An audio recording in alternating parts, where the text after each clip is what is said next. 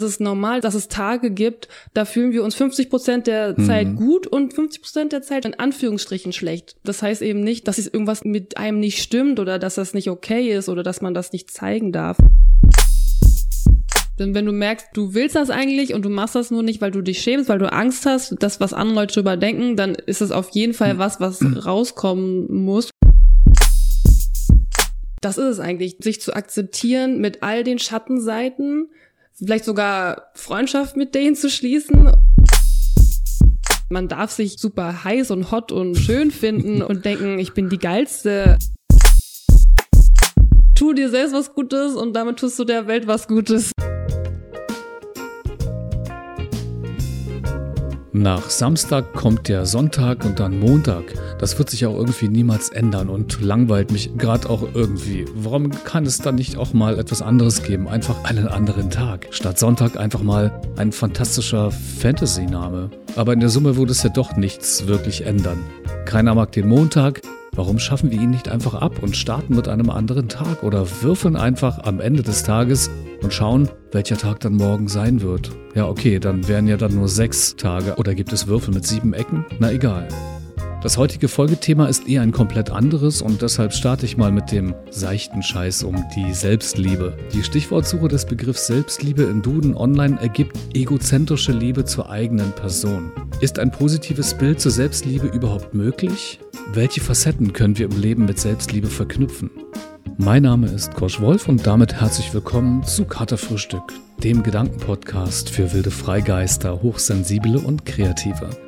Mein heutiger Gast ist Felicity Kay. Sie beschäftigt sich seit einiger Zeit durch einen Bruch in ihrer Lebenslinie mit dem Thema der Selbstliebe. Sie ist mit einem Blog zur Selbstliebe aktiv unterwegs, der ist in Englisch und möchte dort mit ihren Erfahrungen, Selbsterkenntnissen zu diesem doch so wundervollen und auch heilsamen Thema in die Aufmerksamkeit gehen. Felicity geht sehr offen mit ihren eigenen Erfahrungen um und hat damit auch mich sehr berührt. Umso schöner, dass sie zugesagt hat, hier zu mir zu kommen. Also herzlich willkommen, Felicity Kay. Dankeschön. Ich bin sehr, sehr froh, dass ich heute hier sein darf und ein bisschen mit dir quatschen kann. Genau, das Thema ist Selbstliebe, der seichte, heiße Scheiß. Um es auch ein bisschen abzuschärfen, denn ich bin ja der Meinung, Selbstliebe an sich, das Wort kann man schon gar nicht mehr hören. Es ist schon vielleicht so mittlerweile inflationiert.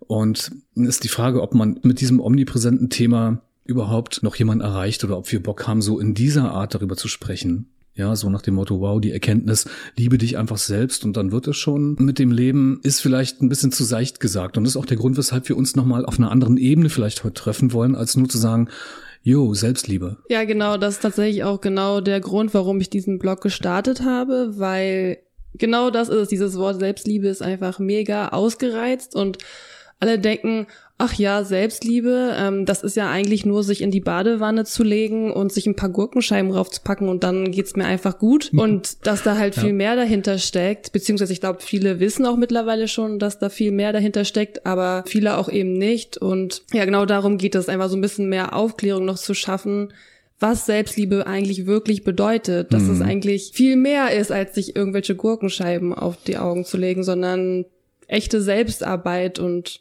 dass es viel mit Selbstakzeptanz und mit für sich selbst da sein und sich selbst halten können zu tun hat. Das ist gut, das wäre eigentlich schon tatsächlich eine meiner ersten Fragen aus den Frequently Asked Questions gewesen, die man ja vorab vielleicht immer fragt, um sich so dem Thema anzunähern.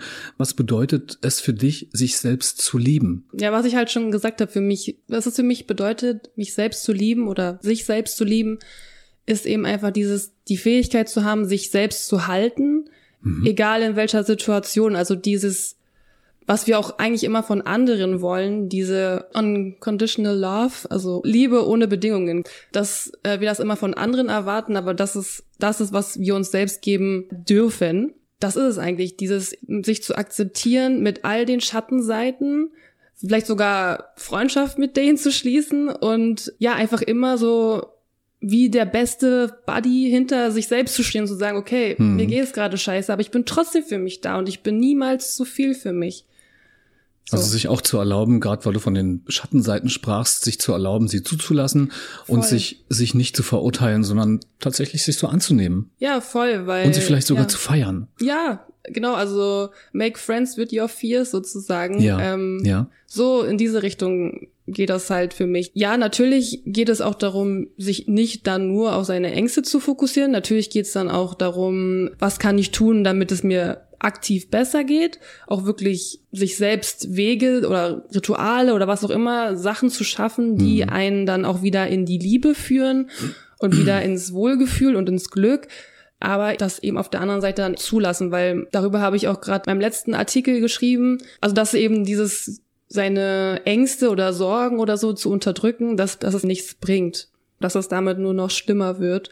Und umso mehr wir das zulassen, umso mehr wir das akzeptieren, ja. umso mehr entspannt sich das einfach. Ähm, ja. Vielleicht decken wir das nochmal auf, denn das ist ja, ist ja schon Prozess. Du hast mal in einer Voicemail mir mitgeteilt, dass du das empfindest, dass das ein lebenslanger Prozess ist. Ja. Sich aufzumachen, sich selbst zu lieben. Ja. Man stößt eine Tür auf, aber dann passiert natürlich etwas mit einem, ganz klar. Und Selbstliebe ist ja so ein, ja auch ein Konzept, also ein theoretisches Konzept, wie man es verstehen kann. Aber in der Praxis, und du stichst es ja schon so ein bisschen an, fehlt es einem doch oft an Wahrhaftigkeit und auch an Tiefe, das Thema anzugehen. So wie du gesagt hast, man kann sich in die Badewanne legen und Gurkenscheiben raufpacken auf die Augen und dann ist es Self-Care oder was auch immer. Da kommen jetzt so viele Dinge mit in die Pipeline wie Self-Care, Self-Love und eben auch Glaubenssätze. Vielleicht kommen wir darauf nochmal oh, drauf ja. zu sprechen. Hm. Das heißt ja nicht, dass sich in die Badewanne packen und Gurkenscheiben drauflegen nicht auch gut ist. Natürlich ja. kann das ein ja. Ritual sein, um sich besser zu fühlen heißt jetzt nicht, dass das dann total sage, nein, man muss immer nur da sitzen und sich selbst Fragen stellen oder sowas. Ja, genau. Nein, auf keinen Fall. Man soll schon Spaß haben am Leben und sich auch irgendwas gönnen, egal was es ist. Darum geht's auch gerade, sich Sachen zu schaffen, die einen dann helfen, bewusst und sich auch die Zeit dafür bewusst zu mhm. nehmen und dann eben nicht noch drittes, viertes, was weiß ich was machen, sondern dann auch sagen, okay, es geht mir jetzt nicht gut, was brauche ich jetzt? Und dann vielleicht hilft ein Bad, aber vielleicht auch mhm. nicht. Vielleicht ist dann nur eine kurzfristige Lösung und was du eben meintest, dieses Wahrhaftige, dieses, okay, da ist etwas in mir und das kommt immer wieder hoch und sich damit dann auch wirklich zu beschäftigen, also sich selbst die Zeit zu nehmen und selbst zu sagen, okay, ich bin es mir wert, dass ich da hingucke, dass ich sage, ich beschäftige mich damit, weil da, also, ne, dieses was, wo, wo, wenn dann der beste Freund kommt und sagt, oh, mir geht's so schlecht, dann sind mhm. wir immer da und dann wollen wir mhm. helfen. Aber wenn es uns selber schlecht geht, dann wollen wir das eigentlich am liebsten gar nicht sehen und können das kaum ertragen. Und darum geht es, das halt Was denkst lernen. du, warum, warum das so ist? Weil wir, glaube ich, von Anfang an dazu konditioniert wurden, unsere Gefühle nicht zu zeigen. Und ich glaube, dass es mittlerweile zwar schon wesentlich mehr wieder im Kommen ist, dass man sich mit seinen Gefühlen offen und ehrlich mhm. beschäftigt, aber ich glaube, wir sind immer noch nicht wirklich da. Also es ist immer noch viel Oberflächlichkeit und dadurch haben es die Leute nicht gelernt von Anfang an. Also ich glaube, wenn wir von Anfang an gelernt hätten, mit unseren Gefühlen offen umzugehen und zu gelernt hätten, das ist völlig normal, dass wir uns nicht nur gut fühlen, sondern es ist normal, dass es Tage gibt, da fühlen wir uns 50 Prozent der mhm. Zeit gut und 50 Prozent der Zeit in Anführungsstrichen schlecht. Das heißt eben nicht, dass es deswegen, dass es irgendwas mit einem nicht stimmt oder dass das nicht okay ist oder dass man das nicht zeigen darf oder so. Du arbeitest an einer Schule, du bist pädagogisch äh, genau. unterwegs, ne? Ja. Wäre doch auch ein Punkt, das Fach Ethik mal einzurichten. Voll. Oder? Also tatsächlich gibt mhm. es auch das Fach Glück. An unserer wow. Schule leider noch nicht, aber mhm. das ist tatsächlich etwas, wofür ich mich einsetzen möchte. Es gibt so einen, ich weiß nicht genau, wie der Typ heißt, Fritz Irgendwer aus Baden-Württemberg stammt der. Und der hat vor einiger Zeit das Fach Glück eingeführt und es gibt tatsächlich einige Schulen, nicht viele, aber es gibt einige Schulen in Deutschland, die dieses Fach schon haben. Und man kann sich tatsächlich auch als Glückslehrer ausbilden lassen. Ich glaube, das wow. kann man sogar, wenn man kein Lehramtsstudium hat. Also wow. es, es gibt da so eine Weiterbildung oder Ausbildung dafür. Und da kann man wirklich dann schon in die Grundschulen schon gehen, aber auch größeren ja, und dann eben den mhm. beibringen, was ist Glück überhaupt, wie kann man da selbstverantwortlich für sein eigenes Glück sorgen und wie erschaffe ich mir überhaupt ein glückliches Leben, weil das wird in den Schulen einfach nie unterrichtet. Kommt es auch an die staatlichen Schulen oder ist das dann eher den privaten vorbehalten? Das kann ich nicht genau sagen, mhm. aber ich glaube, das ist an staatlichen Schulen auch und wow. das ist zumindestens auch ein Thema für die Politik. Ich weiß zwar nicht, wie krass die da hinterher sind. Mhm. ähm, wahrscheinlich momentan nicht so sehr, aber ich weiß, ich habe da einen Artikel drüber gelesen, dass darüber nachgedacht wird, das auch als richtiges Fach an Schulen zu etablieren. Selbstliebe, der seichte heiße Scheiß. Würdest du sagen, dass wir in unserer pandemischen Zeit, in der wir jetzt gerade leben, eine Renaissance erleben, was das betrifft? Ja, also auf jeden Fall. Ich glaube, dass Corona uns da sehr weitergeholfen hat. Ich will damit nicht sagen, dass Corona irgendwie was Gutes ist. Ich weiß auch, das ist ein schwieriges Thema für viele Leute. Ich selber habe einen Verlust dadurch erlitten. Ähm, aber trotzdem äh, bin ich der Meinung, dass Corona eigentlich auch schon ein kleiner Segen ist für viele Leute. Doch weil, eine Chance sein kann. Ja, hm. also dass es einfach für viele Leute eine Chance ist, sich endlich mal mit ihren Problemen zu beschäftigen, wirklich mal ja Zeit für sich selbst zu haben und ja einfach endlich das zu machen, was sie wirklich machen wollen. Also ich kenne so viele, die in dieser Zeit auf einmal angefangen haben, komplett andere Sachen zu machen hm. und ja. ja. einfach sich selbst zu verwirklichen ja. tatsächlich. Ja. ja. Also würdest du schon sagen, dass wir eine Renaissance erleben in diesem Bereich, der wir suchen nach Selbstliebe, wir suchen nach Antworten auf die naja, Dinge, die uns. Beziehungsweise, ich glaube, Corona war einfach so die Antwort vom Universum auf das alles, was da abgelaufen ist vorher. Ich glaube, mhm. das Universum hat einfach gesagt, so, es reicht, halt, stopp. Keiner ist mehr aufmerksam, alle hängen irgendwie ihrem Leben nach die meisten Leute sind unzufrieden, haben Depressionen, keine Ahnung was und das muss jetzt einfach mal aufgemischt werden, das mhm. Ganze, damit die mal wieder merken, okay, das Leben ist erstens endlich, das haben wir durch Corona gemerkt. Ja. Und zweitens wurden wir eben auf uns selbst zurückgeworfen mit der Quarantäne und das alles. Das ist ein schönes Bild für mich, denn jeder hatte damit zu tun auf seine eigene Art und Weise und hatte für mich, so wie du es auch sagst, die Chance, etwas Positives für sich herauszuziehen. Also, und wenn es nur das ist, was ist mein Weg, wenn der, den ich jetzt gehe, ja. nicht mehr so funktioniert? Da fängt halt auch dann die Selbstliebe an, mhm. dass man dann dafür sich selbst da ist und sagt, okay, ich liebe mich so sehr, dass ich mit mir selbst durch diese ganze Scheiße einfach durchgehe, weil am Ende wird es dann quasi, also am Ende des Tunnels ist dann das Licht sozusagen.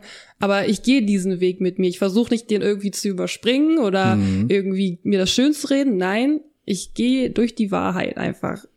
Gut, dass du es nochmal sagst, weil ich finde ja, ich liebe mich so sehr, ist eine Art der Selbstverliebtheit, die auch negativ konnotiert ist, wo man sagt, ja, komm, wie arrogant bist du oder ja, so oder eben. Genau, das erlebe ich auch immer wieder, wenn ich hm. diesen Satz sage, ich liebe mich, dann erstmal Ruhe im Saal. Weißt du, also so alle, wie kann sie sowas sagen? Ja, ja, ja. Obwohl es ja schon so ein aktuelles Thema ist und man das gefühlt nicht mehr hören kann. Und trotzdem, wie du schon sagst, mhm. haben immer noch so viele die Assoziation, wenn ich sage, ich liebe mich so sehr, dass ich das für mich mache, dass du dann so ein bisschen sagst, ah, ist vielleicht ein bisschen narzisstisch oder sowas, war.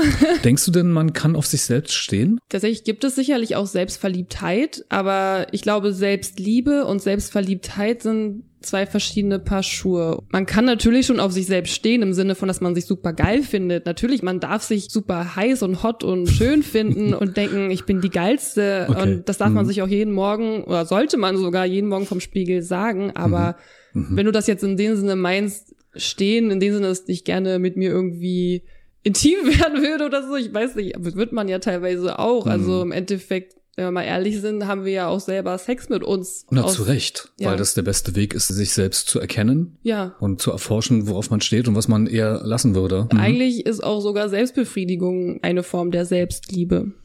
Ja. Ganz besonders bei Frauen, finde ich, was ist ja auch im feministischen Kontext seit Gott sei Dank vielen Jahren thematisiert, was ja früher tabuisiert war, dass die Frau Lust empfinden darf. Ja. Dabei ist es eigentlich die größte Kraft tatsächlich. Ich habe auch paar tantrische äh, Kurse und sowas gemacht und also ich weiß nicht, wie ich kann natürlich für Männer nicht so reden. Ich glaube, Männer können da auch vieles machen. Aber als Frau, was du da, also was da möglich ist, was du da empfinden kannst, und das war wirklich nur ein Bruchteil von dem. Und das ist einfach so eine Urkraft. Diese Lust ist ja nicht nur was Sexuelles, sondern es ist einfach eine urschöpferische Kraft, die wir viel zu wenig nutzen tatsächlich.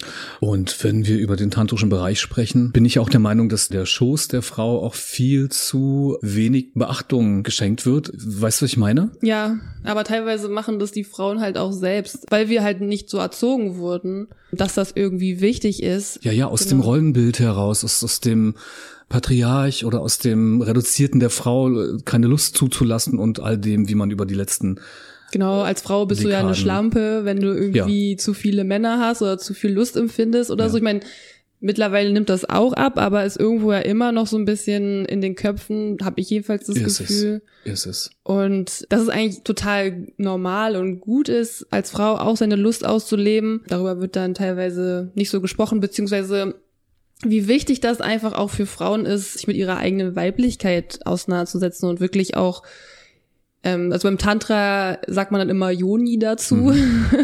mhm. ähm, dass man sich halt mit seiner Yoni verbindet. Tatsächlich sehr machtvoll. Also ich habe halt auch so ein paar Übungen da gemacht und was da hochkommt, also generell im Beckenbereich ähm, bei Frauen, da gibt's extrem viel Trauma, was sich da angesammelt hat und sich damit mal wirklich zu beschäftigen, das, das kann ich nur raten. Juni bedeutet das weibliche Geschlecht. Sowohl die Klitoris als auch die inneren und äußeren Schamlippen kommt aus dem Sanskrit für den oder diejenige, die das Verständnis braucht. Deswegen sprach ich auch von dem Schoß. Ich glaube, es hat dich gerade getriggert von dem weiblichen Schoß, in dem wirklich so viel, wie hast du es so schön gesagt gerade? Seine Urkraft. Ja, die Urkraft liegt. Ja, genau, so ist es ja auch eigentlich. Gerade wir Frauen sind extrem schöpferisch. Wir sind dazu bestimmt zu kreieren und zu schöpfen, weil uns uns soll ein Kind irgendwann mal hervortreten. Das ist ja eigentlich das urschöpferischste überhaupt. Du hast dich entschlossen, deine Reise oder deine Transformation, wenn du d'accord bist, dann würde ich das so nennen, in diesen ja. besagten Blog festzuhalten. Haben wir schon drüber gesprochen, wo wir dich finden? Weiß ich gar nicht. Nee, ich glaube nicht mhm. tatsächlich. Mhm. Wo finden, äh, wir, wo finden wir mich? Ähm, so einerseits könnt ihr mich auf Instagram finden unter äh, Felicity K. Und ähm, ja, der Blog läuft halt auch unter äh, Felicity K Blog at live-website.de. Wenn du nicht safe bist, das findet ihr, wir schreiben das nochmal auf, findet ja. ihr in den Show Notes dann später, ja. so dass das jetzt kein intransparentes Bild bleibt, sondern ihr auch die Möglichkeiten habt. Ja, ähm, tatsächlich, der Blog ist noch frisch. Also ich kenne meine eigene Website noch nicht mal. Aber äh, und tatsächlich habe ich auch keine Ahnung von Webseiten, sondern ich habe dann einfach eines Morgens gedacht, okay, ich wollte das ewig schon machen mm, und habe dann, mm. ich, ich hol mir jetzt einfach eine Website. Ich habe zwar keine Ahnung davon, was ich eigentlich mit der alles machen kann und die fährt auch gerade auf ein Minimum. Ich muss mich da auf jeden Fall noch mal mehr mit beschäftigen. Aber für mich geht's halt weniger darum, wie das letztendlich alles aussieht und wie schick ja. oder nicht das ja. äh, schick das ist, ja. sondern es geht halt um das, was da wirklich geschrieben steht. Und ich finde es auch fast gar nicht so schlimm, wenn das eher so minimalistisch gehalten ist.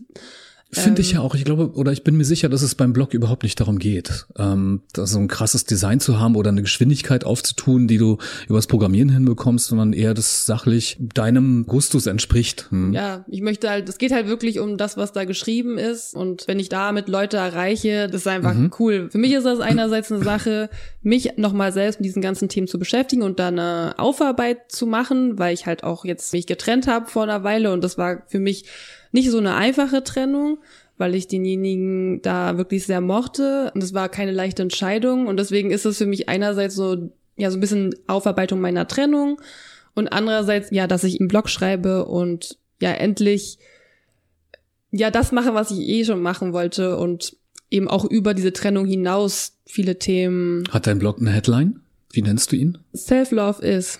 Mit dem Blog, den du jetzt schreibst, stellst du dich hier in den öffentlichen Diskurs. Du bist einfach öffentlich mit deinen Emotionen, auch mit dem Lebensweg, den du jetzt nach außen trägst, mit deinem Lebensweg. Was ist dabei deine Motivation?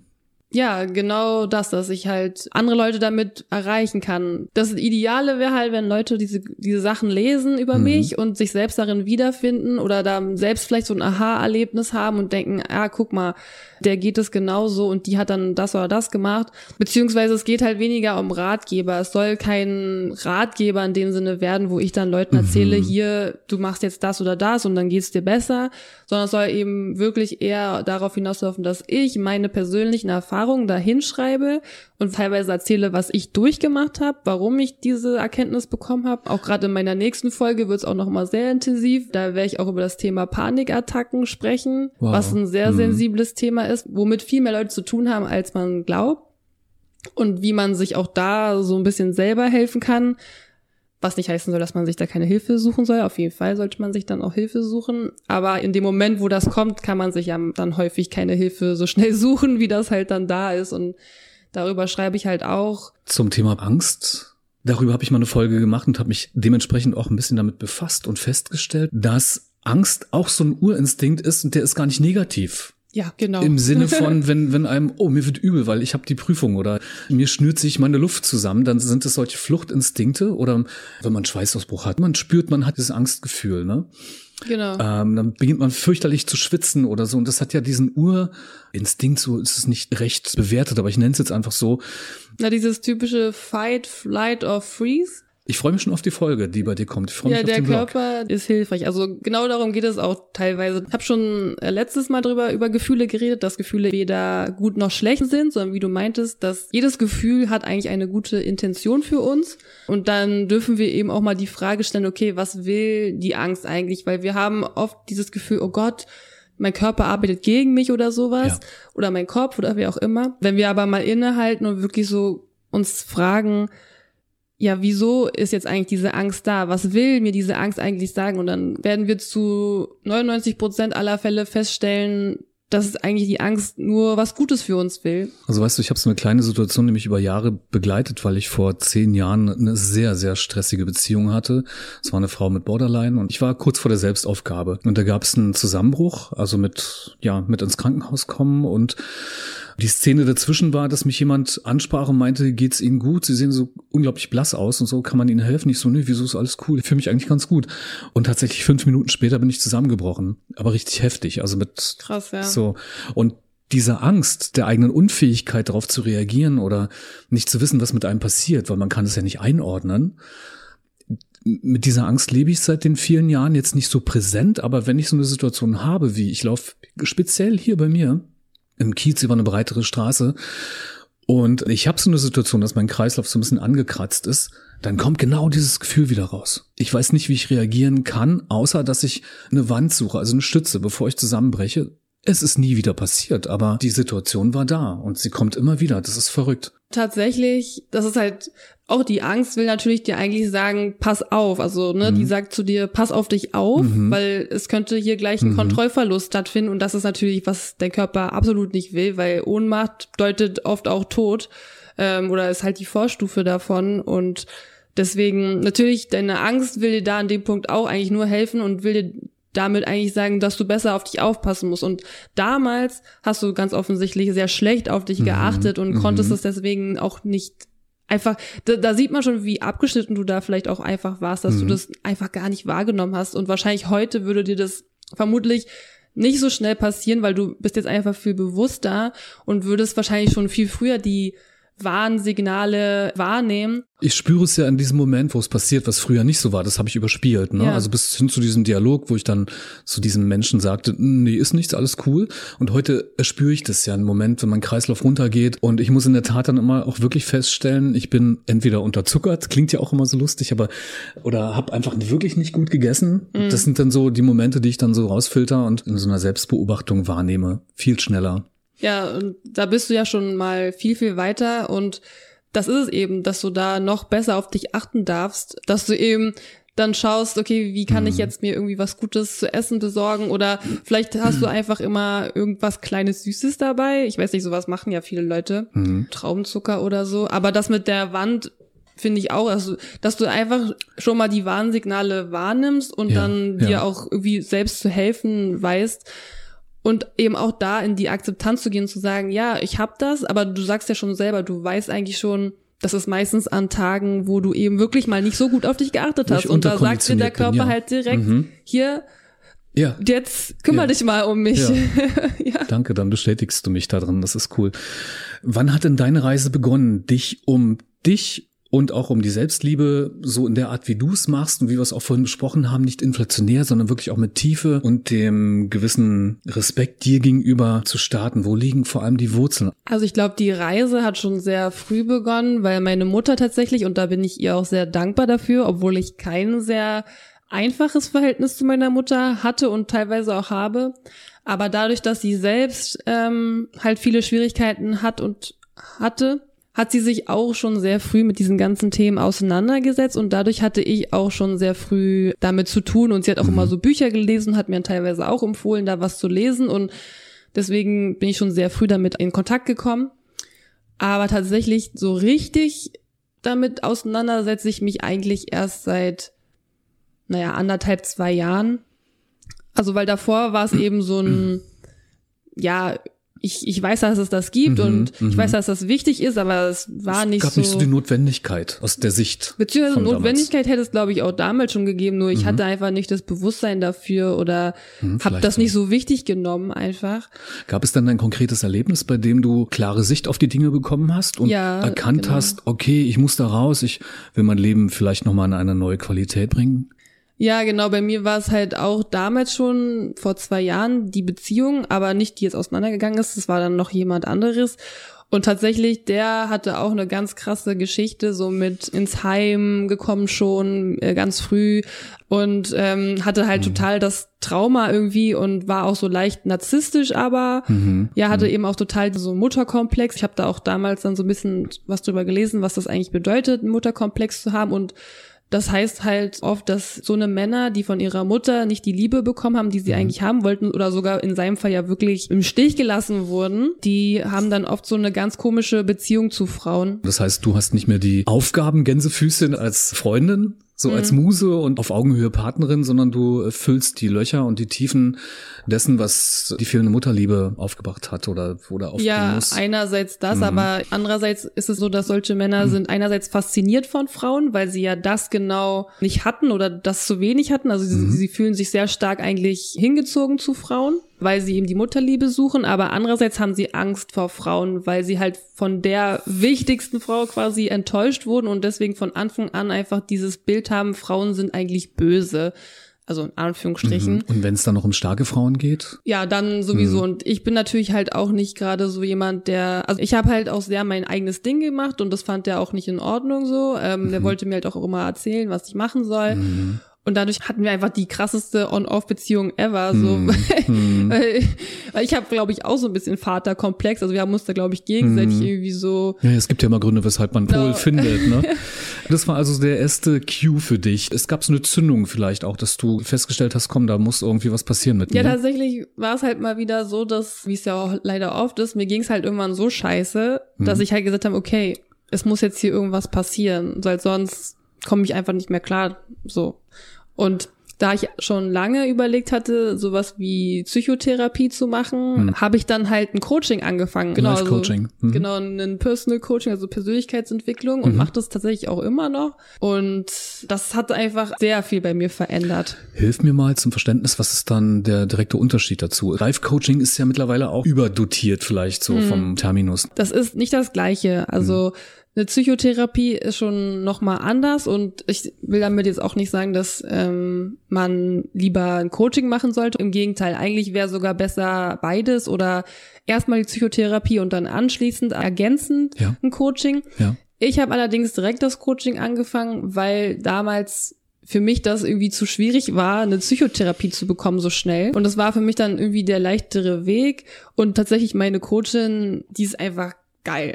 Super. Mhm. genau, also ich habe die auch echt nur durch Zufall bei Instagram gesehen und war sofort total fasziniert von der. Ja. Und ja, wie gesagt, ich habe jetzt immer noch, mittlerweile nicht mehr so oft, aber immer Aber noch regelmäßig. was ist dann so die Differenz nochmal zu dem? Also bei dem Live-Coaching, da geht es halt wirklich so um Anteilearbeit, da geht es schon auch um tiefenpsychologische Aspekte. Mhm. Und sie ist halt auch aus dem Tantra, also deswegen, wir machen auch Wow, okay. vieles so in der tantrischen Art, aber nicht nur. Also es ist unter anderem. Also auch so ein Punkt, entdecke deine Weiblichkeit ja, neu. in dem Live-Coaching war das nicht so stark, sondern ich habe noch einen Kurs bei ihr gemacht und da ging es sehr, das, äh, der Kurs heißt Mhm. auch Embody Shakti und das äh, ist ein richtig geiler Kurs. ähm, genau, also falls jemand Interesse hat, sie heißt Iuli Bani. Ähm, sie man kann sie auch auf Instagram finden unter Iuliversum. Wir können sie auch um gerne mal nochmal verlinken, eine wenn. kleine Werbung für sie zu machen. Ja, wenn dir das wichtig ist, machen wir das gerne. Sehr gerne, Total. ähm, Bist du da in der Gruppe unterwegs oder ist es dann wirklich so ein 1 zu 1 Live-Coaching? Also das Einzelcoaching ist wirklich einzeln, also genau. Mhm, Okay. Und das habe ich halt momentan einmal im Monat. Äh, früher hatte ich das auch ein bisschen öfter manchmal. Mhm. Oder manchmal habe ich es auch immer noch. Wenn dann so Themen besonders stark sind, dann mache ich auch manchmal öfter als äh, einmal im Monat, weil Mhm. ich dann merke, okay, das muss jetzt einfach nochmal gründlicher aufgearbeitet werden. Und da Mhm. habe ich einfach den Bedarf, das ein bisschen schneller. Ähm, und natürlich beim Coaching, was glaube ich auch wichtig ist zu sagen, geht es eben auch mehr darum, dass du dahin gebracht wirst, es selbst zu machen. Dass es nicht so darum geht, du kommst jetzt dahin und dann wird dir alles abgenommen, mhm. sondern es geht eher darum, du kriegst halt Tools an die Hand und es wird halt mehr, das ist glaube ich auch der Unterschied zwischen der Psychotherapie und einem Coaching. Bei der Psychotherapie geht es wirklich mehr um dieses heilen und erstmal die Wurzel finden. Und beim Coaching geht es schon auch darum, natürlich, ähm, aber dann im nächsten Schritt auch wirklich direkt auch darum, okay, was kann ich jetzt konkret tun? Also in der Psychotherapie ist es auch so, so wurde es von meinen Psychologen gesagt, sie sind dann geheilt, wenn sie irgendwann nicht mehr sagen, mein Psychologe hat gesagt oder meine Psychologin hat gesagt. Sag mal, es bedarf ja großen Mut zu entscheiden und Veränderungen auch zuzulassen und sie vor allem auch dann durchzusetzen. Wie bringst du diesen Mut auf? Vielleicht ist es nicht nur Mut, vielleicht ist es sogar eine Kraft, die in dich gekommen ist. Wie bringe ich den Mut auf? Das ist äh, eine interessante Frage, darüber habe ich noch nie nachgedacht. Ähm, ja, ich glaube, angefangen hat es, wie gesagt, einfach damit, dass ich mich besser fühlen wollte. Also meine Intention war gar nicht so riesengroß, sondern ich wollte mich einfach nur besser fühlen und irgendwie besser mhm. mit mir und dem Leben klarkommen. Ich glaube, das ist auch das, was die meisten wollen.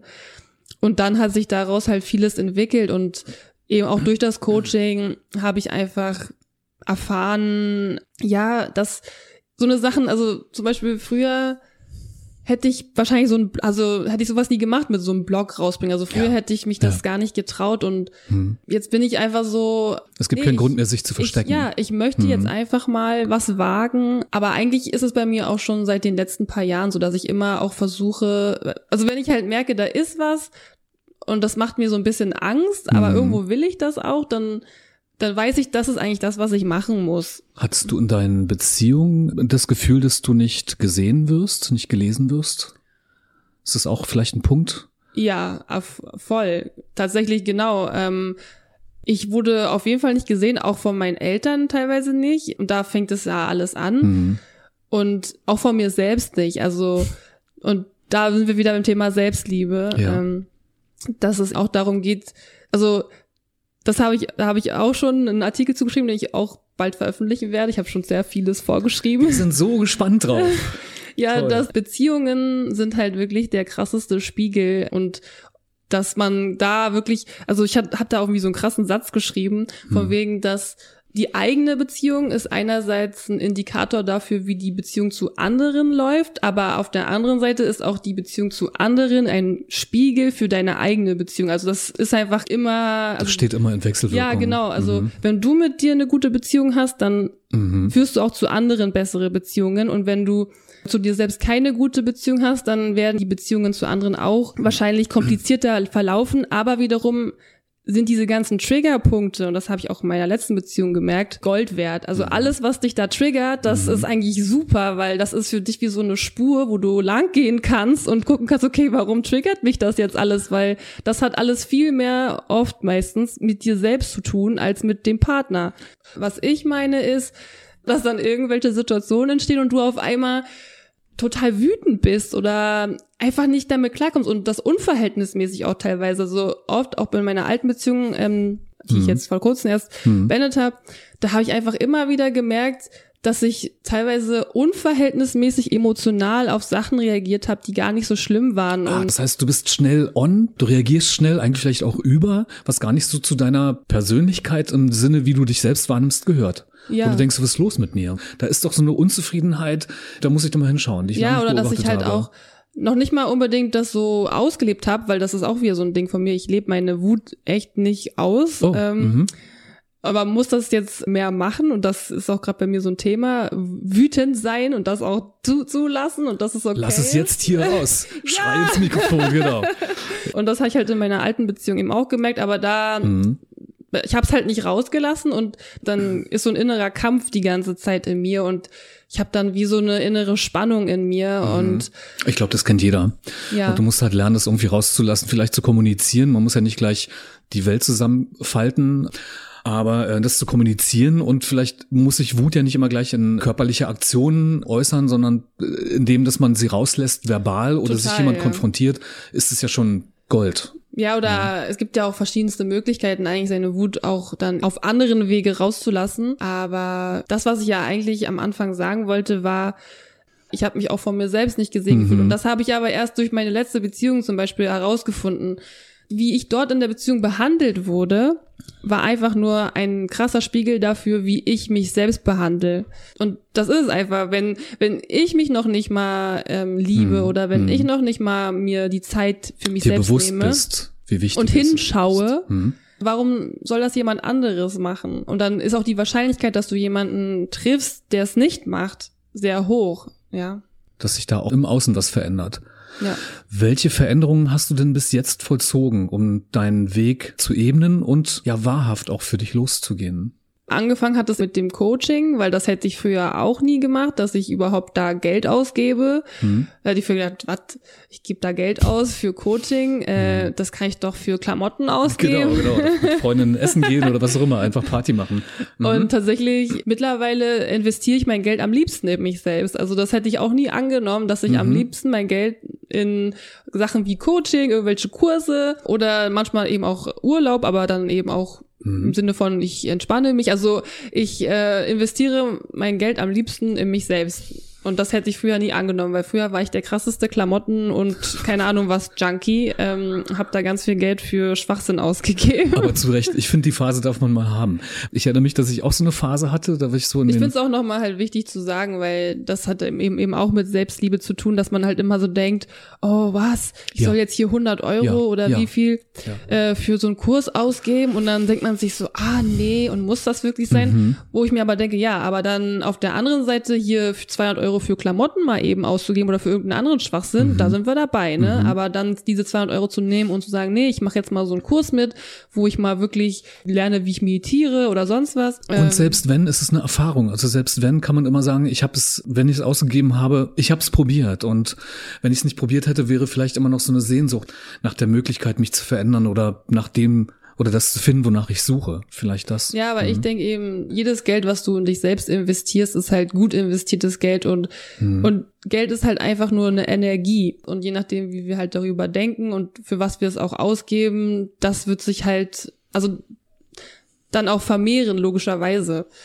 Ähm, Super, ja. ich bin da nicht ganz so spirituell unterwegs, was Geld betrifft. Für mich ist Geld einfach ein Durchgangsposten. Das habe ich gelernt und bin dadurch auch entspannter geworden im Umgang mit Kohle.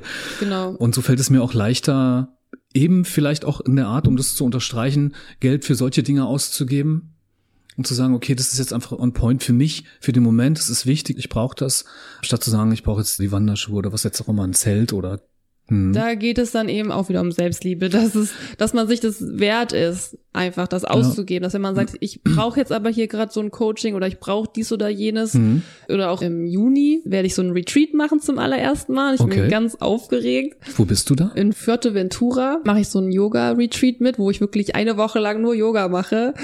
Darauf freue ich mich schon ganz total, doll. total. Und das Mhm. hat auch irgendwie etwas mehr als 1000 Euro gekostet. Und ich habe das so meiner Freundin erzählt und sie so, was, so viel Geld? Und ich so, ich finde das gar nicht viel irgendwie. Also mittlerweile habe ich da so, ganz andere. ja, so verändert sich das Verhältnis. Ne? Ja. Mantel für 999 Euro, okay.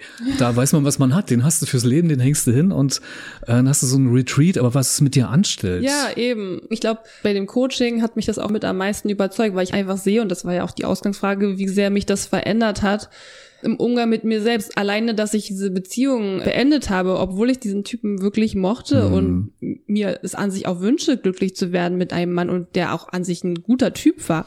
Aber ich habe einfach gemerkt, nee, ich muss mich jetzt hier gerade mal für mich selbst entscheiden, weil ich hatte davor eine Scheißbeziehung, jetzt war ich in der nächsten Beziehung, die zwar nicht ganz so scheiße war, aber ich habe einfach gemerkt, eigentlich hätte ich mich schon viel früher für mich selbst entscheiden müssen und jetzt war einfach der Punkt erreicht und daran merke ich einfach die Veränderung. Dass ich das gemacht habe, das hat mich irgendwie nochmal auf eine höhere Ebene gebracht, so dass ich dachte, ja, ich habe das einfach für mich gemacht, weil ich mich selbst liebe, weil ich gemerkt habe, ich brauche jetzt erstmal Zeit für mich, muss jetzt erstmal meinen Weg weitergehen und ich kann gerade diese Beziehung nicht führen und zumal er auch nicht richtig emotional erreichbar war Mhm. und ich einfach gesagt habe, nee, ich und ich habe auch daran habe ich auch gemerkt, was für ein Progress ich durchgemacht habe, weil ich weiß noch am Anfang der Beziehung habe ich gedacht, ich könnte mich damit zufrieden geben, Ja. dass er nicht so richtig Ja. All in ist Ja. und dachte, das ist schon okay. Mhm. Der ist toll und er mag mich vielleicht nicht so doll, wie ich ihn mag, aber er, er, ist, er ist stabil, weißt du?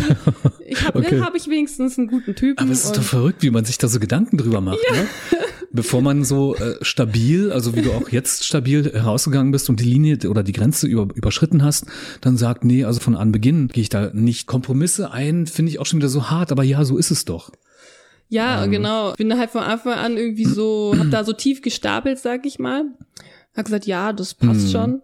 Ähm, und hab halt innerhalb der Zeit, wo wir zusammen waren, dann so einen krassen Progress nochmal durchgemacht, dass ich eben jetzt sage, nein, ich gehe nicht mehr in eine Beziehung, wo ich das Gefühl habe, nicht richtig geliebt zu werden, weil mhm. ich bin einfach mehr wert. Und wenn es bedeutet, dass ich nie den Typen finde, dann ist es eben so.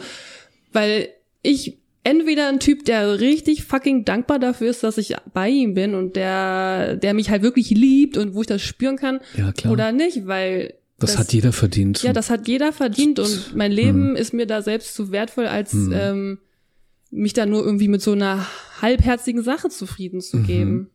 Deswegen auch die Frage, gehe ich oder bleibe ich? Und du hast dich für das erste entschieden, in beiden Fällen.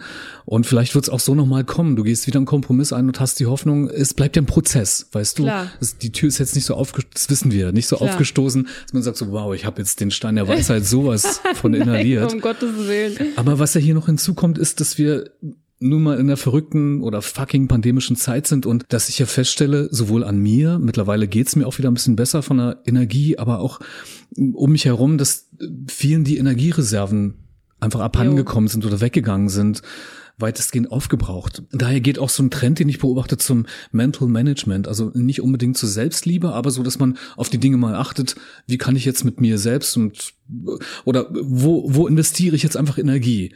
Ah, meine Partnerschaft oder mich selbst oder was mache ich jetzt? Konzentriere ich mich auf den Job? Leute versuchen dabei, ihre Bedürfnisse zu stärken. Ich finde, das fließt ja auch da nochmal ein bisschen mit rein. Ja. Und das bringt auch mit sich, dass wir im Beruf eben auch nicht mehr so kompromissbereit sind. Du hast deinen Job jetzt so seit ein, zwei Jahren oder? Im April habe ich angefangen Siehst da du, zu arbeiten, ja wo ich jetzt im, bin. Im Zuge der Veränderung oder deiner Veränderung, deiner ja, total. Ähm, Transformation. total. Vielleicht hättest du es vor ein, zwei Jahren noch gar nicht vorstellen können. Nee. Tatsächlich, das hat sich nur durch Corona ergeben, weil ich auch durch Corona meinen Job verloren habe. Hm. Und dann war ich ja auch so ein bisschen auf so einer Reise, was auch meinen Job anbelangt. Und bin dann da gelandet, wo ich jetzt bin. Und ich weiß noch nicht, ob das jetzt meine Endstation hm. ist. Aber es ist auf jeden Fall schon mal viel, viel, viel besser als das, was ich vorher alles so, also beziehungsweise das, was ich davor gemacht habe, war teilweise auch cool. Aber das ist jetzt schon, also dass ich mal als eine Art Lehrerin arbeiten würde, hätte ich jetzt nicht angenommen, ehrlich gesagt. Ja, und das bringt ja halt auch mit sich, also wenn man diesen Weg geht, dass man gewohnte Muster aufbricht. Hast du eine Checkliste darüber, was du verändern willst? Tatsächlich ist mein Glaube, dass jeder Mensch, der an sich selbst arbeitet, auch damit etwas Gutes für die Welt macht. Also etwas Gutes für die Welt zu machen bedeutet nicht immer irgendein Spendenzentrum oder sonst was aufzumachen. Mhm. Oder nach Indien zu reisen und da Blinden zu helfen oder so. Wäre zwar auch mega cool, aber ich glaube, schon alleine, wenn man an sich selbst arbeitet und wie du meintest, sein eigenes Licht in die Welt bringt, damit machst du einfach schon was, weil ich persönlich glaube einfach auch an Energien und so. Und ich glaube einfach daran, dass wenn du an dir selbst arbeitest und glücklich bist, dann strahlst du das einfach auch raus ins Universum. Ja. Und jeder mhm. Mensch, der diese Energie rausstrahlt, der verändert einfach die Welt. Also ich glaube einfach daran, dass dadurch dann positive Sachen mhm. passieren oder sich die Welt einfach positiv verändert. Und ich finde, die Welt hat sich auch schon. Natürlich, es gibt noch viele Baustellen. Mal gucken, wo das alles noch so hingeht. Mhm. Aber mhm. zumindest habe ich das Gefühl, dass die Leute immer bewusster werden ähm, und solche Themen eben immer mehr aufgegriffen werden. Und das finde ich einfach genial, ehrlich Schön. gesagt. Wie ist es bei dir? Hast du eine To-Do-List und bist du mittlerweile auch so frei, dass du sagst, es ist nicht nur To-Do, sondern auch To Love? Also einfach Sachen, die ich in meinen Alltag integrieren will, die früher irgendwie schon in mir waren als Wunsch, aber die habe ich einfach nicht beobachtet oder mitgenommen, weil sie mir nicht so wertig vorkam. Mhm. Also ich schreibe jetzt irgendwie acht bis zehn Uhr meinetwegen äh, Vorbereitung Podcasts mit dir und die Zeit danach ist dann eine Stunde für mich Meditation oder ist dann einfach mal in der Kälte zum See zu gehen und mit mir zu sein oder in Stille zu sein. Geht's dir da auch so oder hast du das schon so weit drin, dass es einfach mit im Alltag ist, ohne dass es ähm, ähm, tatsächlich äh, schreibe ich mir das nicht auf Aber es ist eigentlich ein guter Gedanke, finde ich gar nicht blöd, das so zu machen. Hast du wieder was gelernt? Ja, das habe ich tatsächlich noch nicht so gemacht. Tatsächlich mhm. bin ich auch sehr schlecht darin. Ähm, obwohl ich gerne schreibe und viel schreibe, schreibe ich tatsächlich mir keine Termine auf oder sehr selten. Ich merke mir immer alles so, was mhm. aber schlecht ist. Durch meinen Beruf habe ich auch schon jetzt mitbekommen, also dadurch bin ich jetzt gezwungen, mehr sowas zu machen und auch To-Do-Listen zu haben. Dich wirklich zu strukturieren, ja, so dass du deswegen ist dieser Job auch, mhm. glaube ich, sehr gut für mich, weil wahrscheinlich ist er deswegen unter anderem in mein Leben gekommen, damit ich endlich mal ein bisschen strukturierter werde, ähm, auch für mich selbst. Aber ich habe auf jeden Fall Rituale in mein Leben eingebaut, wo ich früher niemals gedacht hätte, dass ich sowas mache. Und auch so dieses, ähm, wenn ich mir sage, ich mache das so, dann mache ich das auch so. Also ich kann mich mittlerweile viel mehr auf mein eigenes Wort verlassen. Und das ist super wichtig und das wird immer sehr stark, glaube ich, auch unterschätzt, dass wenn man sich selber etwas sagt, heute Morgen werde ich zum See gehen oder sowas mhm. oder heute Morgen werde ich mir eine Stunde zum Meditieren nehmen, dass man das auch wirklich einhält. Nicht nur, dass man, wenn man anderen Versprechen gibt, das wichtig nimmt mhm. und ernst nimmt, sondern mhm. auch wenn man sich selbst Versprechen gibt, das wichtig nimmt und ernst nimmt. Mhm. Und das hat bei mir den Change gemacht, unter anderem, dass ich angefangen habe, mich selbst ernst zu nehmen und zum Beispiel hat dann auch meine Coachin auch immer mir empfohlen, dass ich also ein Date mit mir selbst haben soll. Ja, ich habe ein Date mit mir selbst. Ja, Klingt super. Ja, mhm. also ich soll mir einen Tag in der Woche rausnehmen, kann auch ein Abend einfach nur sein mhm. und den schreibe ich mir wirklich auf in meinen Kalender. Das muss ich zugeben, ich schreibe es nicht in meinen Kalender, aber ich habe mir trotzdem einen Tag fest vorgenommen und wenn ich den nicht einhalte, dann nehme ich mir ersatzweise einen anderen, aber es ist auf jeden Fall schon Tradition, dass es mindestens einen Abend in der Woche gibt und es bei mir Freitagabend meistens. Und wie sieht der Freitagabend aus? Du schenkst dir selbst Blumen, das habe ich gelesen. Genau, äh, ich schenke mir selbst Blumen, mhm.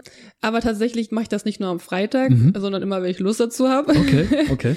aber das mache ich regelmäßig. Wie sieht so ein Freitagabend aus? Wie sieht so ein Freitagabend aus? Ja, gar nicht spektakulär tatsächlich, sondern ich nehme mir dann einfach Zeit für mich und gucke auch so ein bisschen, worauf habe ich jetzt Lust, aber die Hauptsache ist, dass ich wirklich Zeit für mich habe. Und vielleicht meditiere ich, vielleicht mache ich Yoga, vielleicht gucke ich mir auch mhm. einfach nur einen netten Film an, mhm. vielleicht mhm. bestelle ich mir was Leckeres zu essen. Also ich mache eigentlich alles, wo ich jetzt gerade richtig Bock drauf habe. Oder okay. vielleicht gehe ich auch spazieren, manchmal kaufe ich mir auch selber ein Bier oder so. Okay, also es geht gar nicht um bewusste mentale Arbeit oder so in dem nee, Sinne. Tatsächlich du, geht es darum nicht. Es kann auch einfach mal das Rumgammeln auf dem Sofa sein und sich eine Schnulze anschauen, ja. ohne zu entscheiden, ja, ich muss doch aber jetzt was für meine Mitte nee, tun genau, oder da, so. Mhm. Da geht es tatsächlich da nicht drum, sondern es geht wirklich darum, dass ich mir Zeit für mich selbst nehme und mhm. mal gucke, worauf habe ich einfach mal Lust. Einfach mal so eher im spielerischen Sinne. Zum Beispiel Achtsamkeit, dass du dir so eine Leichtigkeit gibst. Es ist ja auch so ein fast ein inflationiertes Wort geworden, wo man schon Angst vor hat. Schaffe ich das, achtsam zu sein, tagsüber so? Ja. Aber es schwingt ja ganz leicht mit.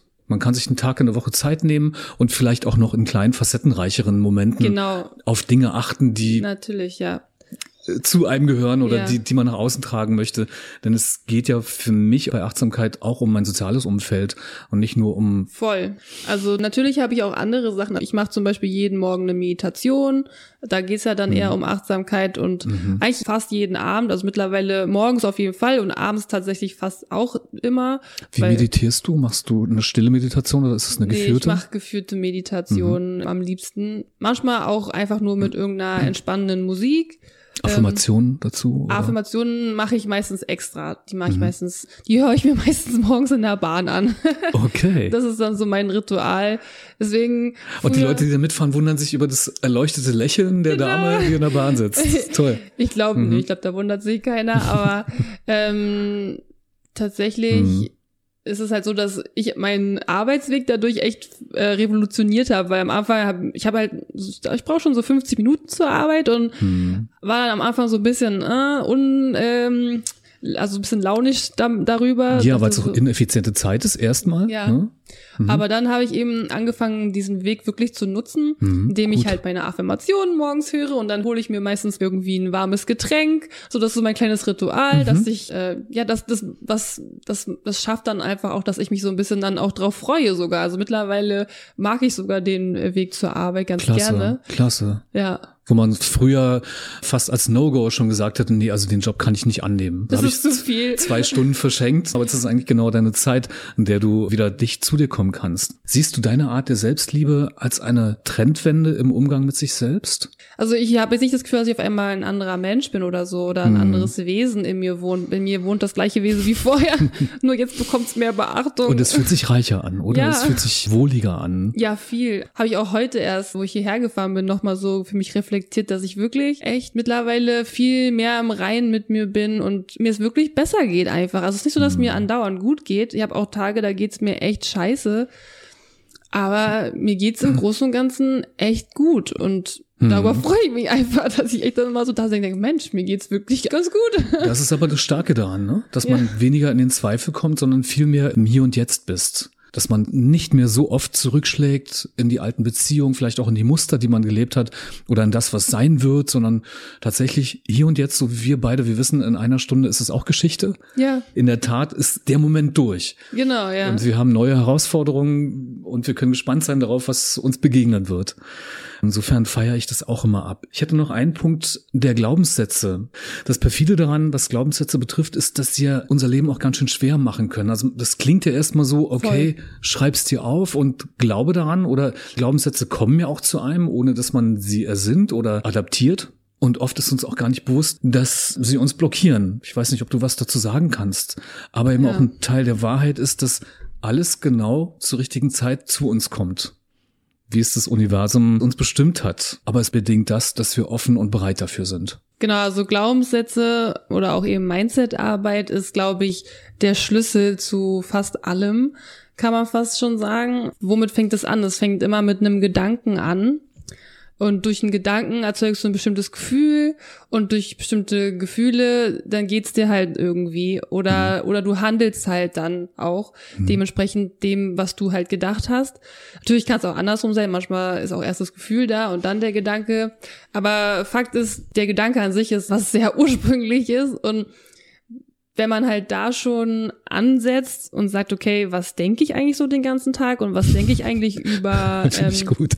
Mal, was denke ich eigentlich? Ja, das ist tatsächlich, das ist den meisten Menschen gar nicht so bewusst nicht und mir ja, ja, auch nicht so. Und mhm. das ist auch so eine Übung, die ich mal machen musste und Aha, die ich auch okay. teilweise immer noch mache. Meine Coachin hat mir dann gesagt, okay, versuch mal jeden Morgen sofort, wenn du aufstehst, dir aufzuschreiben, was du gerade denkst. Also wirklich mal so zehn Minuten da mhm. sitzen und wirklich mal, mhm. was denke ich jetzt? Mhm. Und dann eben sich bewusst machen, was, was denke ich da morgens eigentlich? Und dass man ganz oft schon morgens aufwacht und dann zum Beispiel anfängt, an die Arbeit sofort zu denken oder an irgendwelche Probleme mhm. oder also, ne, und.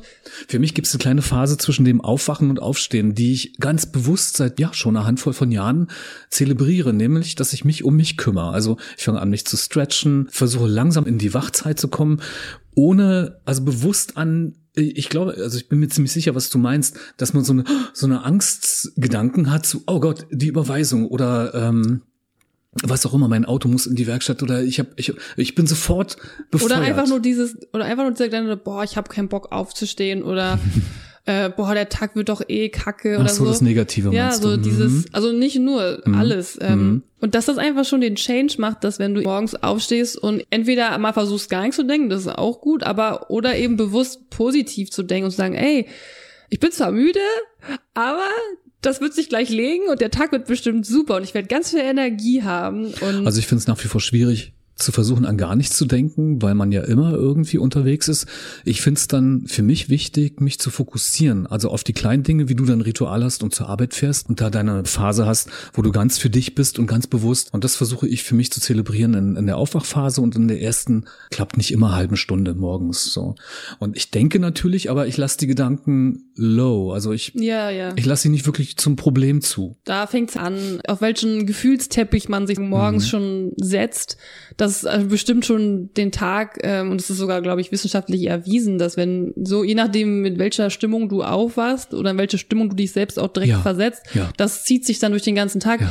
Und dann kommt noch dazu, dass irgendwie 90 Prozent aller Gedanken, die du am Vortag gedacht hast, sind die gleichen Gedanken, die du auch nächsten Tag denken wirst. Das heißt, es, ist, es lohnt sich sehr krass, äh, sehr stark ähm, mit seinen Gedanken aufzuräumen. Ähm, ja, weil sonst begleiten die einen einfach mhm. die Hauptzeit, äh, wenn das eben keine guten Gedanken sind. Hilf mir noch mal ein bisschen rauf, was Glaubenssätze betrifft, weil ich bin da jetzt nicht so drin.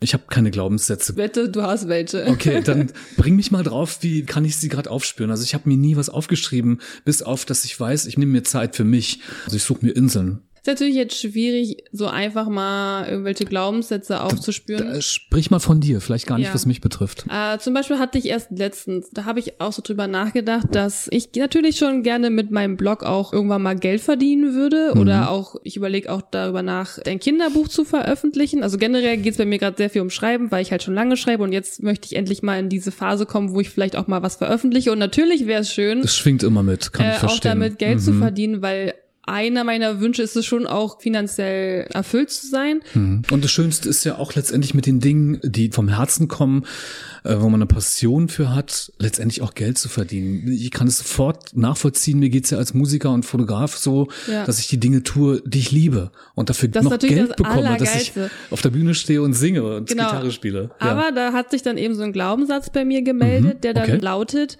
dass es nicht okay ist, mit dieser Intention daran zu gehen. Da sagt dann, nee, es ist nicht in Ordnung, damit Geld verdienen zu wollen. Mhm. Es ist zwar schön, wenn das auch damit rauskommt, also dass das auch dabei herumkommt, aber ich darf mit dieser Intention nicht da reingehen. Und da denke ich halt, das ist halt voll ein Glaubenssatz, weil warum nicht? Also natürlich darf ich mit der Intention da reingehen, auch damit Geld verdienen zu wollen, warum denn nicht? Also warum soll ich denn nicht mir wünschen, für meine Arbeit, die ich geleistet habe, die ich in die Welt gebracht habe, auch etwas zurückzubekommen? Weil das ist es ja nur. Das Geld steht ja nur für den Energieausgleich, dass wenn ich etwas in die Welt bringe, was eventuell Leuten weiterhilft, dass ich auch in irgendeiner Form etwas dafür zurückbekomme. Und warum darf ich das nicht? Du darfst es schon, das steht überhaupt nicht in Frage. Es ist nur der Impuls des monetären Hintergrundes wegen loszugehen, was wir auch mal wieder sehen in der Wirtschaft, im kapitalistischen Kontext sowieso. Da geht es selten um Passion, geht es selten um die Dinge, die aus Leidenschaft entstehen, sondern da steht die Kohle im Vordergrund. Und ich glaube, das ist dann so der Punkt, wo es schwierig wird. Genau, aber das meine ich eben, dass das von mir einfach ein Glaubenssatz ist, dass man nicht auch wegen dem Geld, das heißt mhm. ja nicht, mhm. dass ich nur das wegen dem Geld mache, aber dass es auch ein Punkt ist auf jeden Fall und dass es auch beides sein darf. Ich mhm. darf ähm, einerseits losgehen, um Leuten zu helfen, aber es darf auch, auf, ich darf mir es auch wünschen, damit Geld verdienen zu wollen, weil warum nicht? Mhm. Ähm, und das ist es eben. Da habe ich halt so, zum Beispiel so einen Glaubenssatz bei mir aufgespürt. Mhm. Und generell habe ich auch viele Glaubenssätze über Geld. Ja, zum Beispiel, dass ich von mir glaube, dass ich nie viel Geld haben werde oder so eine Sachen. Also das sind halt so Glaubenssätze. Also es ist mhm. nichts, was ich mhm. wirklich denke, sondern das ist einfach so drin. Also ich merke, das ähm, ist dann so ganz tief, von ganz tief unten so ja. eine Stimme. Ja. Okay, dann verstehe ich das, glaube ich, ein bisschen klarer. Das sind im Grunde so Dinge, die ich mir übers Leben oder Dinge, äh, derer ich mir übers Leben Gedanken gemacht habe und die dann für mich einfach so eine Präsenz haben, wie ich mir als zwölfjähriger Junge gesagt habe, ich will Musiker werden und professionell ja, aber der arbeiten. Glauben, der Glaubenssatz wäre dann, wenn du dann sagen mhm. würdest, nee, ich kann das aber nicht oder oder ja, ich kann das. Also das wäre der Glaubenssatz. Also wenn du dir wünschst, als Musiker zu arbeiten, das ist noch kein Glaubenssatz, sondern der Glaubenssatz wäre eben. Nee, ich werde. Also für mich war schon immer klar. Also das, ja, das ist ein. Glaubenssatz. Wenn du von vornherein sagst, ich werde das. Ja, dann. Und wie kommt man zu Glaubenssätzen? Wie schafft man es, solche Aufforderungen äh, zu erspüren? Dass sie plötzlich da sind und annimmt. Man, man, das ist halt, das, da muss man eben auch wieder so ein bisschen bewusster sein mit seinen Gedanken, indem man eben wirklich sich das eingesteht. Und das ist häufig nicht so einfach, weil der Glaubenssatz, der da drüber liegt, ist oft nicht so offensichtlich oder nicht so greifbar. So, ich habe das oft bei einigen, die dann sagen, bei mir geht's auch viel um so Manifestationsarbeit und so, also nicht bei mir direkt, aber bei den Sachen, die ich so mache, geht's auch oft um Manifestation und da geht's dann eben auch um, ja, warum kann ich das jetzt nicht manifestieren? Warum ähm, gibt mir das Universum das nicht oder wie auch immer? Und dann ähm, ja, hat es ganz oft oder fast immer mit irgendwelchen Glaubenssätzen zu tun, dass du mhm, einfach noch nicht, nicht daran bist. glaubst so mhm, richtig, mhm. dass das funktionieren kann. Und solange mhm. du nicht wirklich im Vertrauen bist, und ich weiß, das ist super schwer, ich rede hier über was, womit ich selber Probleme habe, aber ich komme immer mehr dahin und der Schlüssel ist eben, und da hatte ich auch letztens so ein richtig cooles Zitat dazu. Da stand, dass wir oft immer denken, wir müssen erstmal irgendwas machen um in den Frieden kommen zu können. Aber in Wahrheit ist es so, dass wir erstmal versuchen sollten, in den Frieden zu kommen und dann wird sich schon alles von alleine oft auch regeln. Also wir sind der Schlüssel zu all dem. Und wenn, und das ist eben auch, Frieden ist ja auch Vertrauen. Also wenn du einfach im vollen Vertrauen bist, dann kommt das alles. Ähm, das kann man, wenn man kurz mal durchatmet, sofort erspüren, oder? Ja. Dass es so ist. Das ist wirklich, ja, voll. Willkommen auf der dunklen Seite der Macht. Ah, oh jeder, jeder hat sie ja und sie gehört auch meiner Meinung nach genauso dazu, sie zu behandeln, wenn es darum geht, sich aufzustöbern, vielleicht auch sein inneres Kind zu halten und vor allem auch Selbstliebe zuzulassen, sie zu leben. Wie denkst du darüber? Jetzt ist es auch ganz allgemein gehalten. Dunkle Seite kann ja alles bedeuten. Im Grunde ist es etwas, was in einem ist, aber man ist aus, vielleicht aus einer Scham nicht herauslassen möchte, weil man weiß, man wird vielleicht ähm, gesellschaftlich de fast denunziert vielleicht auch. Das ist halt auch wieder diese Schattenseitenarbeit. Also mhm. hast du damit Erfahrungen? Ja, tatsächlich. Bei der Arbeit mit Schattenseiten geht es darum, erstmal einfach hinzugucken, was gibt es da halt für Schatten und dann soll man die Schatten eigentlich sozusagen ins Licht führen, indem man die halt annimmt und praktisch umarmt so. Das klingt jetzt so losgelöst von dem, wie du denkst. Entschuldige, aber ich ja. habe das Gefühl, dass du es nicht fühlst.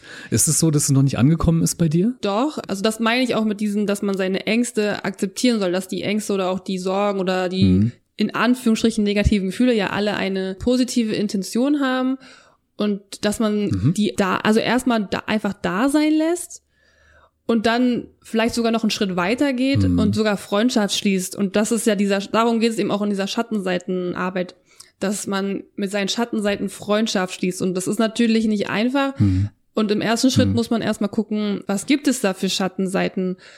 Und sich auch bewusst zu machen, dass es normal ist, dass es eben auch Schattenseiten gibt und ja, dass glaub, jeder Mensch das hat. Ich glaube, schwierig ist es, weil wir wissen, Schattenseiten, also die, die dunkle Seite, das, was man auch immer darüber benennen möchte oder wie man das benennen möchte, ist, die Schattenseiten sind nicht so konsensfähig. Das heißt, sie sind nicht öffentlich austragbar. Es wird zu Konflikten kommen. Man wird vielleicht in die Situation kommen, dass Freunde einen das übel nehmen.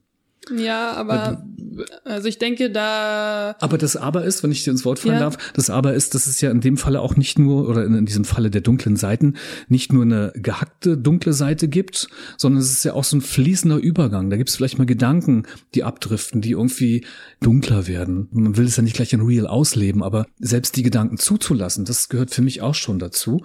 Und vielleicht so einen fließenden Übergang zu haben. Von der dunklen in den Real Deal der Selbstliebe vielleicht sogar. Ja, das wäre auch was Schönes, um es aufzuschreiben. Also auch für Leute, die nicht so viel mit Schreiben am Hut haben, aber ja, so Journalen ist ja eh immer eine ganz gute Sache, um so ein Ventil zu haben, um erstmal mhm. zu gucken, okay, was ist da überhaupt? Auch einfach mal so von der Leber wegzuschreiben, weil viele haben, glaube ich, immer so diesen Eindruck, dass Journalen so ist, Liebestagebuch. Heute habe ich, weiß ich nicht was mhm, erlebt, ja, ja. dass das irgendwie so ein fortlaufender, chronologisch korrekter Aufbau sein muss. Das ist ja dein Tagebuch und du kannst ja. da reinschreiben, was du willst und du kannst auch einfach nur einzelne Wörter dahin schreiben oder von mir aus auch nur ein Wort riesengroß oder das kann, das muss überhaupt keinen Zusammenhang haben, mhm. weil wahrscheinlich wird es keiner lesen außer du. Und deswegen einfach mal so die Gedanken rausklatschen und dann mal gucken, was da entsteht. Und ja, dann damit zu arbeiten und zu sagen, hey, ja, da ist ein Schattenanteil von mir und ich sehe das und ich gucke dahin und wie, wie ist der vielleicht entstanden? Was will der mir vielleicht sagen? Mhm. Weil auch da, also auch Schattenanteile sind halt gute Anteile. Also im Grunde auch wie mit Emotionen. Jeder Anteil in dir hat eigentlich eine gute Intention. Ähm, ja, und dass man sich darüber halt bewusst ist und dann auch guckt, okay, manchmal will man es vielleicht auch gar nicht in der Realität ausleben. Ist ja wie mit so Sexfantasien oder sowas, mhm. dass äh, man manchmal Fantasien hat und die sind in der Fantasie viel schöner als in mhm. echt, weil sobald man die in echt auslebt, merkt man, mh, hm, irgendwie in echt ist es gar nicht so toll. Und so ist es dann eben auch mit diesen Sachen, dass. Aber vielleicht ist es auch toll und man hat, wenn man das beginnt dann auszuleben, was es jetzt auch immer sein mag, dann ähm, so ein ja, so ein Shaming vor Augen, dass man das Gefühl hat, wenn ich das jetzt irgendwie öffentlich mache, das eine ist ja das mit sich auseinanderzusetzen, mit sich selbst klar zu werden, aber andererseits das dann nach außen zu tragen und äh, das Gelernte oder das erlernte Schämen dann irgendwie vielleicht abzulegen, zu sagen einfach so, Genau, da, It's da, me. da kannst du dann eben auch, da darfst du dann auch mit der Scham arbeiten. Das mhm. kannst du auch. Denn wenn du merkst, du willst das eigentlich und du machst das nur nicht, weil du dich schämst, weil du Angst hast, das, was andere Leute drüber denken, dann ist es auf jeden Fall was, was mhm. rauskommen muss oder sollte. Und das ist ja dann eben wieder die Selbstliebe, dass du dann sagst, okay, Du integrierst. Ich scheiße drauf, was ja. die anderen darüber denken. Und alle, die mich wirklich mögen, die werden Hm. an meiner Seite stehen. Wir bleiben ja noch im legalen Bereich. Also Natürlich, natürlich. Also ich gehe jetzt davon aus, dass wir nur über gesetzliche erlaubte Sachen Genau, sprechen. genau. Ansonsten müsste man sich Hilfe suchen. Weil der Punkt ist, es sind ja auch unsere Uranteile, die wir einfach nicht außer Acht lassen dürfen, weil die gehören und wirklich jeder Einzelne hat da irgendwas, wenn man beginnt, drüber nachzudenken. Die Scham beginnt ja schon, dass man sagt, nee, ich habe sowas nicht. Und da überhaupt äh, nach außen zu gehen. Ne? Und ich finde es dann wichtig, dass man auch an diese dunklen Seiten rangeht und die auch genauso integriert, weil nur dann wird man Ja. ganzheitlich Total. mit der Selbstliebe erfüllt. Und das ist ja das auch, was unsere Seele auch immer anstrebt. Dieses ganzheitliche, das ist es ja. Deswegen ist es super wichtig, mit diesen ganzen, mit Schattenseiten, mit, mit in Anführungsstrichen schlechten Emotionen Mhm. zu arbeiten und die zuzulassen, weil nur wenn wir beides haben, werden wir uns komplett Mhm. fühlen. Wir werden, Mhm. wenn, wenn wir immer nur zu den guten Emotionen hinwenden und die schlechten verachten, dann werden wir uns nie ganz fühlen. Das ist halt das Paradoxe daran. Deswegen, es gibt nicht umsonst Mond und Sonne oder Tag und Nacht, weil das Leben besteht halt aus Dualitäten. Alles bewegt sich immer darauf hin, dass es eins wird. Im Sinne von, dass sowohl das Gute als auch das Schlechte Mhm. da ist. Also wie mit Yin und Yang halt. ja, dass sich das ergänzt. Schön, dass du hier bist. Ja, ich find's auch Ähm, schön. Wir kommen langsam zum Schluss. Ich hätte noch eine Frage an dich, die so konkret auch dich betrifft. Was du für Pläne hast in diesem oder überhaupt was so ansteht für dich, neben der steten Arbeit an deiner eigenen Selbstliebe dran zu bleiben.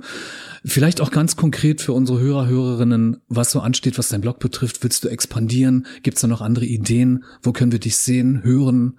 Jetzt hier bei Katerfrühstück, vielleicht gibt es noch eine Erweiterung. Ja, tatsächlich, ich habe das mit dem Blog einfach so ein bisschen aus dem Bauch heraus dann gestartet, weil ich, da hat sich einfach so viel angesammelt, ähm, wo ich gemerkt habe, ich möchte das, äh, das irgendwie, also ich möchte das einerseits rauslassen und andererseits möchte ich das auch gerne veröffentlichen. Und ich werde auf jeden Fall noch ganz viel da schreiben, denke ich, weil da ist noch eine Menge. Und was ich vorhabe, ist mit einer Freundin von mir eventuell, mal gucken, ob es klappt, ähm, ob ich es mit ihr zusammen oder alleine mache, ein Kinderbuch eventuell ähm, veröffentlichen. Also erstmal müssen wir es schreiben. Äh, beziehungsweise ich muss es schreiben, sie würde dann Illustrieren, zeichnen. auch schön. Genau, Mhm. sie kann halt Mhm. super gut zeichnen und sie ist auch meine allerbeste Freundin. Wir kennen uns schon seit 20 Jahren, deswegen wäre das irgendwie ganz schön, Mhm. ähm, das zusammen zu machen. Ja, weil es auch so ein Lebensprojekt ist, ne? Wo man nochmal seine Freundschaft so kront. Ja, und tatsächlich haben wir das schon lange gesagt, dass wir sowas mal Mhm. machen könnten. Hm. Bei mir ist halt jetzt so, okay, ich will jetzt nicht mehr darüber reden, sondern ich möchte, dass das wirklich real wird. Äh, und am liebsten dieses Jahr schon. Also auch wenn das dann vielleicht gar nicht so erfolgreich wird, aber ich möchte einfach mal so auch mit dem Blog oder mit dem Kinderbuch einfach mal was versuchen, was starten, mal gucken, was draus wird, ohne dass das jetzt unbedingt ein Riesenerfolg werden muss. Das sind ja die Glaubenssätze, von denen du vorhin gesprochen Genau. hast. Da schließt sich ja schon der Kreis. Da sind die Glaubenssätze, genau. Und was ich noch sagen wollte, ist, dieses Kinderbuch soll halt auch diese Themen beinhalten. Also Selbstliebe und Achtsamkeit Ach und dieses. super, Also es sollen, ja, ja, ja, ja. sollen ja. so kleine Geschichten sein und ich habe auch schon eine geschrieben, die ich richtig schön finde. Dann bist du ja schon weit vor dem neuen Fach in der Schule aufgestellt, mit dem Fach Glück, worüber wir gesprochen Ja. haben, was mich total fasziniert, finde ich toll. Dann gehst du ja noch weiter zurück und das kann wahrscheinlich dann später bei den Kinderärzten stehen oder Ja, schön. in den Praxen, weißt du, oder in den Weil Kindergärten. Ich, weil ich dachte immer so, es werden halt so viele Ratgeber für Erwachsene geschrieben Mhm. Mittlerweile, wo es halt um diese Themen geht. Und ich bin mir sicher, es gibt auch schon Kinderbücher zu diesen Themen. Aber gerade Kinder sollten schon mit diesen Themen konfrontiert werden, weil umso früher wir da ansetzen können, umso besser. Und ich bin auch froh, dass es mittlerweile schon so viele Eltern gibt, die so bewusst sind und ihre Kinder Ja. einfach so ganz anders äh, erziehen, als das Ja. früher war. So viel mehr mit Emotionen sind gut Mhm, und du darfst mhm. deine Emotionen zeigen und ich bin für dich da und keine Bewertungen, bla bla bla. Das, das finde ich einfach super. Und Wow, ich ja. fand das Stichwort gerade extrem, keine Bewertungen, weil das zieht sich durch unser komplettes Leben und das ist ja auch das, was uns prägt, sozialisiert, dass wir auch immer ein Außenbild haben und uns selbst dann auch letztendlich bewerten. Daraus bilden sich auch sehr viele Glaubenssätze. Darüber, dass wir von anderen bewertet werden, uns selbst bewerten Mhm. und auch das Gefühl haben, dass wir immer bewertet werden, dass es irgendwie immer bewertet werden muss. Also ich habe bei mir ganz oft diesen Drang festgestellt, dass ich immer alles bewerten möchte irgendwie auch. Und das für mich super schwer ist, Sachen einfach stehen zu lassen. Mhm. Aber genau Mhm. daran arbeite ich auch gerade oder das ist auch ein Thema, dass eben mal das nicht zu bewerten, einfach mal das, das darf ja. alles sein und das, ja. das ist okay und das ist weder gut noch schlecht, sondern es ist einfach da. Ich habe gerade so eine Situation, mein Junge, der ist drei und ich dachte, er hätte eine Schwäche, aber hat er nicht. Er hat also eine Lernschwäche ja. oder ist Legastheniker oder so, aber gar nicht. Er spricht einfach ganz wenig und ist so ein kleiner Buddha. Er ist unglaublich ruhig. Und da musste ich auch lernen, das nicht zu werten. Also auch in Gesprächen mit ja. Ärzten, Ärztinnen, einer Psychologin und einer Logopädin, die alle durch die Bank gesagt haben, entspannen Sie sich, das ist alles im normalen, coolen Bereich.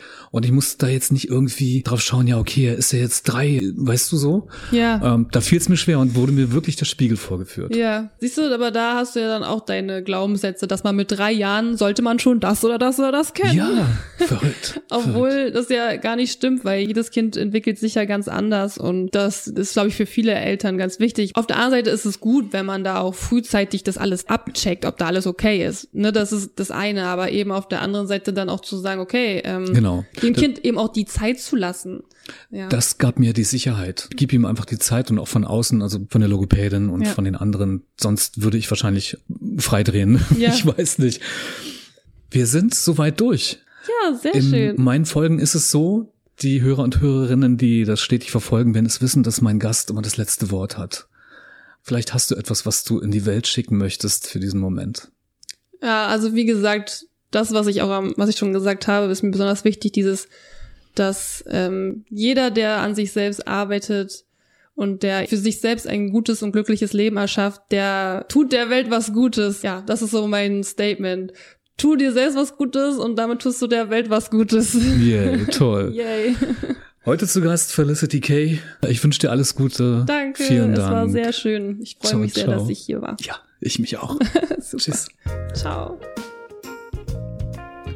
Vielen Dank an meinen heutigen Gast Felicity Kay. Ich habe wieder unglaublich viel dazugelernt, auch vor allem, wie man gelassen auf die Dinge schauen kann, ohne daraus Riesenprobleme zu schöpfen und vor allem auch zum Ende unseres Gespräches dann doch nochmal die Gedanken zu führen, Dinge nicht bewerten zu müssen sein Leben nicht bewerten zu müssen und Situationen eben einfach auch dazulassen, Personen dazulassen, sich selbst genau dazulassen, wo man ist. Und das sind ja auch schon prompte Gedanken aus dem Zen-Buddhismus und ich habe so die vage Befürchtung, dass ich darüber auch eine Folge machen werde.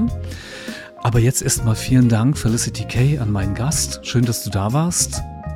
Informationen zu ihr, zu dem Blog von Felicity findest du in den Show Notes und sie freut sich sicher auch über Feedback, genauso wie ich. Feedback, was das Zeug hält. Schreibt Kommentare oder schreibt Voicemails. Falls ihr Katerfrühstück tatsächlich unterstützen wollt, freue ich mich natürlich wahnsinnig darüber. Das könnt ihr über PayPal. Auch hier nochmal der Link in die Show Notes. Vielleicht als kleines Dankeschön dafür, wenn es dazu kommt, wirst du als Co-Produzent genannt für eine der folgenden Folgen. Ich finde, das ist doch schon mal ein ziemlich cooler Ansatz, vielleicht ein bisschen in die Unterstützung zu gehen. Ansonsten wünsche ich dir und deinen Liebsten eine schöne Zeit. Macht's gut.